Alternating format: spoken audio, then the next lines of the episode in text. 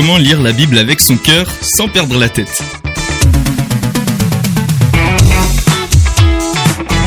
Devenir de meilleurs lecteurs de la Bible signifie apprendre à lire avec tout notre être. Mais apprendre cela implique que nous devons peut-être rompre avec certaines habitudes profondément ancrées dans notre manière d'aborder les Écritures.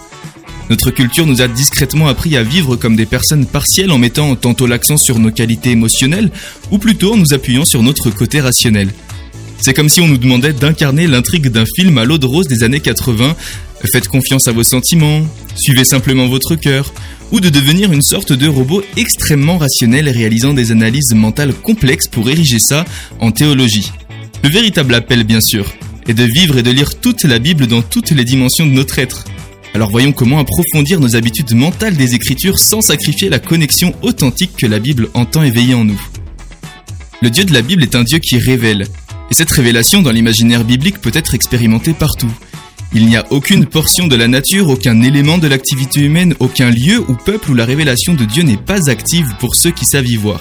L'une de mes descriptions préférées de ce phénomène provient de la poésie biblique du psaume 19. Après une description de la gloire de Dieu révélée dans le monde naturel, voilà ce que le poète écrit. La loi du Seigneur est parfaite, elle fait revivre l'âme. Les décrets du Seigneur sont sûrs, ils rendent sages les simples.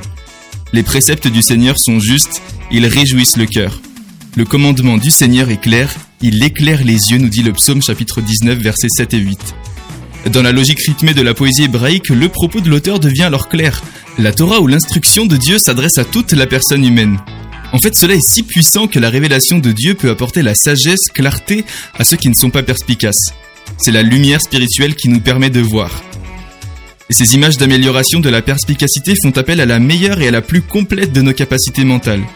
Si la révélation de Dieu a certainement pour but de nous inciter à louer, à nous réjouir, à nous souvenir et à nous remplir d'émotions authentiques, elle a également pour but d'aiguiser nos capacités de réflexion et de perception.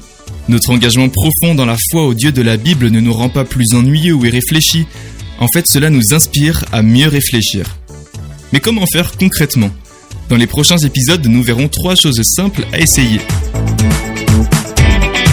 Pour plus d'informations sur Bible Project, rendez-vous sur bibleproject.com/français.